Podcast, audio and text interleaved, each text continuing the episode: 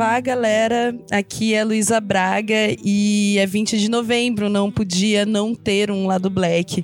Então, não estamos em uma grande gravação, porque nós somos pretos e as pessoas só colocam pretos para trabalhar em novembro tomem vergonha na cara, sociedade. Mas a gente queria deixar um recadinho, eu e o Chino, para vocês, é, algumas reflexões que nós fazemos e enfim, como comunicadores, por que não compartilhar, né? A gente precisa compartilhar aí as nossas ideias, os nossos afetos, a gente fala isso todo dia. E que nesse 20, 20 de novembro a gente troque os nossos afetos entre a gente, né? Às vezes a gente coloca aí, ai, bora educar o amiguinho branco no 20 de novembro, vou me dar esse deleite, mas não, que tal a gente se educar no 20 de novembro, porque se fortalecer, né? Porque tá foda. É, são dias difíceis, são dias complicados e a gente precisa muito se fortalecer, a gente precisa muito ver sentido na nossa vida, nesses momentos de reflexão, carecem muitas vezes de sentido e a gente precisa de propósito. Então fica aí os nossos dois centavos, né, propositais para o mundo e antes disso, a gente vai deixar os recadinhos de sempre. Nós somos o Lado Black, um podcast independente na podosfera brasileira. Então nos apoie, cara. Seja nosso parça, por favor, contribua para esse podcast. Você pode contribuir a partir de um real no Padrim ou no Patreon barra Lado Black. É muito importante para a manutenção desse espaço, é muito importante para nossa manutenção enquanto ser e a gente precisa se valorizar. Se, sei lá, 10% dos ouvintes do lado black contribuírem um real, a gente pagava nossos servidores. Você pode ser esse um real, gato. Ajuda nós aí. É, além disso, nós temos uma parceria com a Veste Esquerda, 10% de desconto para você comprar sua camisetinha. Se você resolver fazer isso hoje, comprando presentes de Natal, usa lá o nosso cupom e compra uma camiseta de preto. Vamos espalhar rostos pretos. Martin Luther King, Angela Davis, só a galera foda, Malcolm X. Vamos colocar essas cara preta na rua, Marighella. É isso aí, galera. É, então, acho que é isso. Ah, Siga-nos nas redes sociais, por favor, não vamos esquecer disso. Siga-nos nas redes sociais, é, lá do Black Pod no Twitter, lá do Black Pod no Facebook. Nós temos os nossos Twitters individuais que estão na nossa página, estão no nosso Twitter, então vá lá e siga a gente, nós tudo. É, e também, se você quiser, converse com a gente no Telegram. Nós temos um grupinho bem legal no Telegram. Nada disso é cobrado, então vou repetir de novo, velho. Seja nosso parceiro gente faz muitas coisas legais e elas são de graça. É, então, o mínimo que você podia fazer é ajudar a gente a fazer esse podcast. Mas vamos lá, chega de reclamar da vida, vamos para as nossas reflexões maravilhosas. É um 20 de novembro de muita chepa nós, muita luta, porque o bagulho é louco.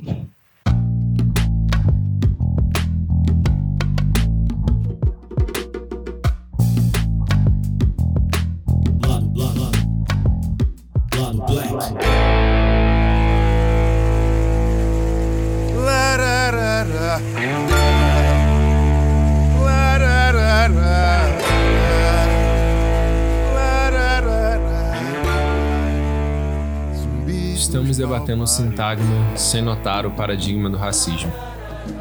Sempre que me deparo com a questão racial, uma pergunta é fundamental: é possível que ele acabe? Muitas pessoas acreditam que não, inclusive pessoas negras. Boa parte das medidas tomadas vão nessa direção. Tirando algumas iniciativas, boa parte das medidas legais para coibir o racismo tem como ponto criminalizá-lo. O problema fundamental da criminalização do racismo é que esta medida é paliativa e visa atacar o sintagma do racismo, ou seja, a expressão do mesmo. E não digo diga que a expressão do racismo quando um policial mata um homem negro. Quando utiliza a palavra sintagma, pega emprestado, possivelmente de forma indevida, um conceito linguístico que pode ser definido como a expressão concreta de um sistema muito maior. O racismo, quando é criminalizado, é a ação verificada de forma simples, como um xingamento atrelado à cor, quando alguém é abordado sem motivo aparente, quando alguém impede que alguém obtenha um emprego, algo do tipo. Isso pode ser verificado, inclusive, na descrição da lei que criminaliza criminaliza o racismo. Só que essa criminalização visa o internamento de tensões sociais sem discutir a sua estrutura. É como se varrêssemos o racismo para debaixo do tapete, esperando que ele desapareça magicamente. O problema é que o racismo é muito maior do que ele mesmo. Ele é estruturado dentro de um sistema racial que está embrenhado em toda a construção social brasileira. Ou seja, temos uma lei para o racismo, mas não tiramos o racismo de todas as outras. O racismo não é uma exclusão, o qual podemos coibir e esperar que ele desapareça. O racismo não é um problema de ignorância, falta de capacidade ou qualquer valor. Não podemos combater o racismo numa noção de que todas as esferas sociais vão para frente. E caso seja proibido ser racista, ele desaparecerá pela evolução natural do ser humano. O racismo faz parte de toda a sociedade brasileira e não apenas como uma anomalia, mas ele permeia o projeto econômico, social e político. Ou seja, quando discutimos exclusivamente quem é racista, quem está com quem ou etc, queremos punir a ação individual. Estamos perdendo o foco que o racismo é algo muito maior. Se todas as leis fossem aplicadas de forma igualitária, como ordena a nossa Constituição, o racismo não acabaria.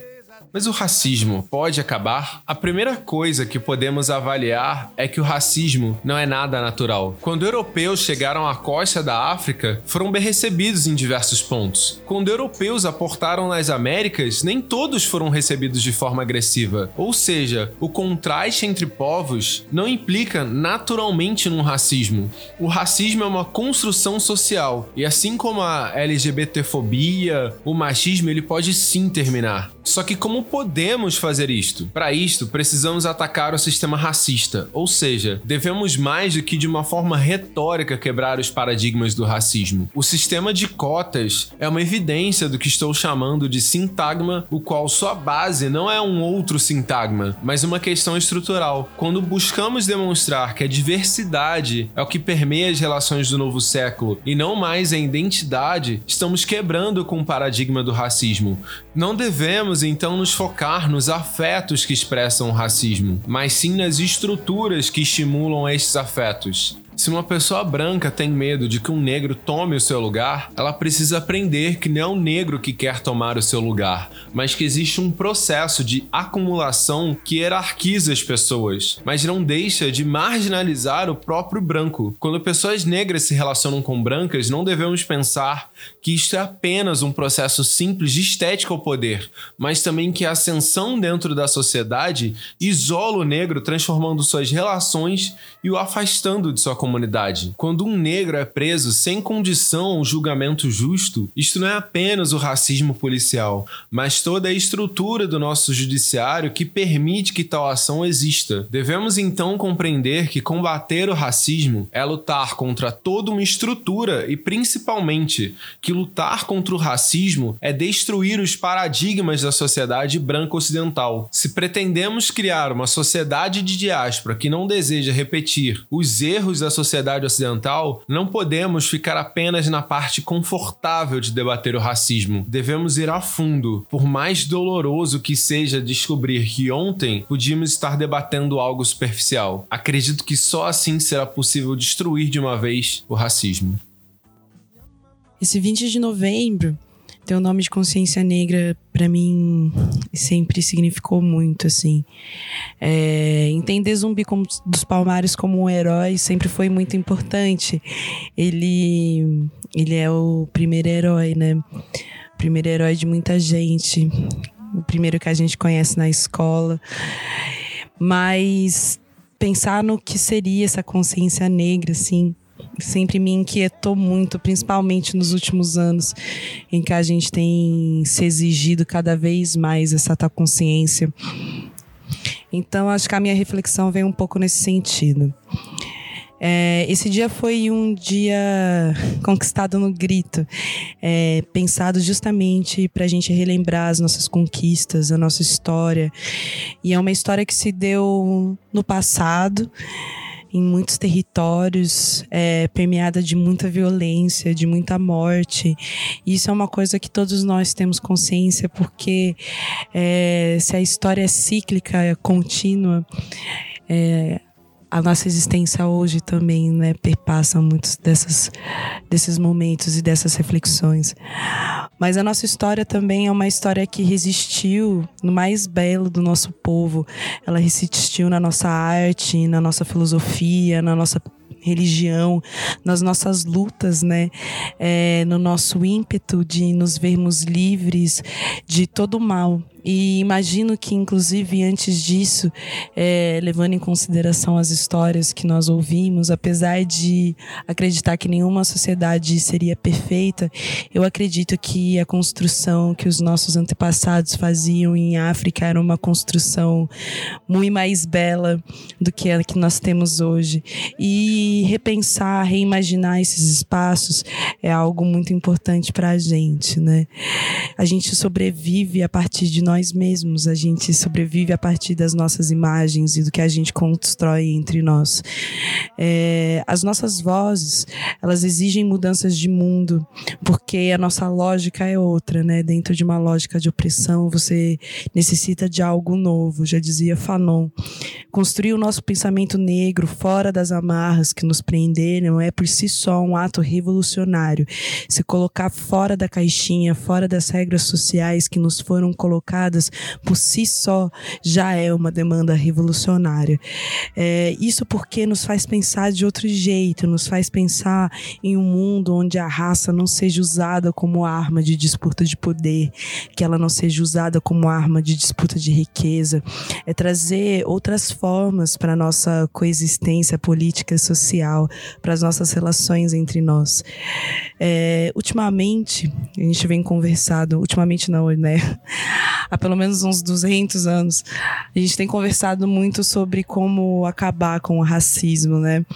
E uma coisa que tem me colocado, tem me inquietado muito também, é o que vem depois, né? O que a gente constrói depois que o racismo acaba, né? O que vem, qual é essa sociedade não racista. E cada vez mais eu percebo que o mundo, o mundo não racista que a gente espera no futuro se desenha nas ações que a gente faz agora, né? São as narrativas que nós temos lutado tanto para construir a partir das nossas vozes, é, que se disseminam e constroem esse tal futuro que a gente quer, é, esse tal futuro não racista. Disseminar essas imagens, disseminar esse conhecimento, disseminar essa história é o que fará dela cada vez mais real, cada vez mais ampla e acessível para mais pessoas, assim. Essa história vem no, do território que a gente proclama como nosso, vem da cultura que vive no fazer da gente, sabe? Nas escolhas, em como nós nos ligamos, é, das eternas discussões que nos visam elevar, né? Nos visam que nos fazem pensar em evoluir. Eu estava pensando, né? Evolução com R é revolução.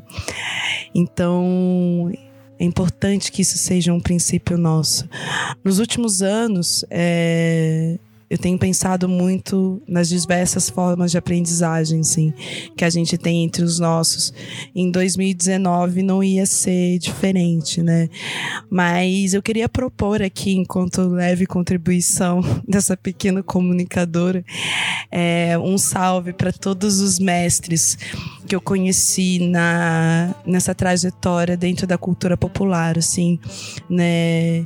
Eu entendo que a gente tem muitos revolucionários políticos, acadêmicos, guerreiros, mas eu tenho entendido cada vez mais a solidez das pessoas que lutam com o pé no chão, sabe? É, são os nossos antigos, as nossas comunidades que nunca saíram do fronte de batalha. Eu vejo no povo que resiste no norte, no, no nordeste do país a partir das suas manifestações culturais, dos seus ritos, dos seus etos, da sua sociedade, que lutam inclusive para serem reconhecidos e para ter ali o mínimo de direito e qualidade na sua existência, sabe? São os quilombos, as vilas, as favelas, as casas de axé, que guerreiam todo dia, que muito apanham sim, mas que também rebatem. E é por justamente rebaterem que o governo tem mais medo desse tipo de resistência. É essa comunidade que é aniquilada porque ela leva bala e se carrega avante. Ela vive o luto batendo de frente com quem abate. É, a gente tem muito que aprender com essa gente. E isso só será possível se a gente se juntar à luta a eles de verdade, se a gente se juntar à vida com eles, se a gente se permitir aprender, se a gente se permitir congregar. Né? A gente precisa lutar pela vida de quem hoje é exterminado porque não, não é entendido com o valor que se tem, né? com seu peso em valendo ouro. É, o nosso povo, o nosso axé, ele vale o seu peso em ouro. É preciso que a gente tenha isso em mente. A gente vale o nosso peso em ouro. É preciso lutar para que todos, inclusive nós mesmos, consigamos acreditar nisso de verdade e exercer isso no nosso cotidiano, exercer esse valor nós mesmos. A gente vai criando resistência, vai criando reflexões, vai criando laços. E sei lá, a partir disso que a gente sempre tenha 20 de novembro que nos fortaleçam. Um salve pra quem não desacreditou. Só guerreiro de fé, vida louca. Só bandido de atitude. Só guerreiro e nem